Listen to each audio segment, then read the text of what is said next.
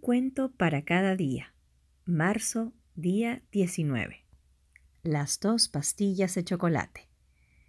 Para su cumpleaños, Elena había recibido dos enormes pastillas de chocolate, una de chocolate con leche y otra de chocolate amargo.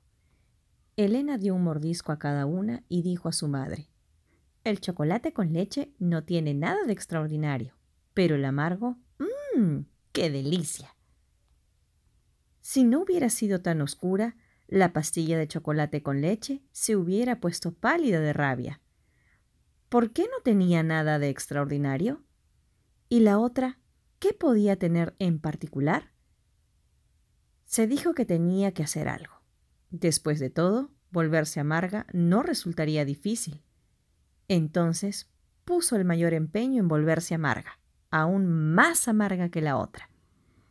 Cuando Elena volvió a darle otro bocado, la pastilla de chocolate temblaba de emoción. ¿Cuánto le iba a gustar a la pequeña Elena? Esta cogió un trozo de la pastilla y se lo metió en la boca, pero lo escupió inmediatamente.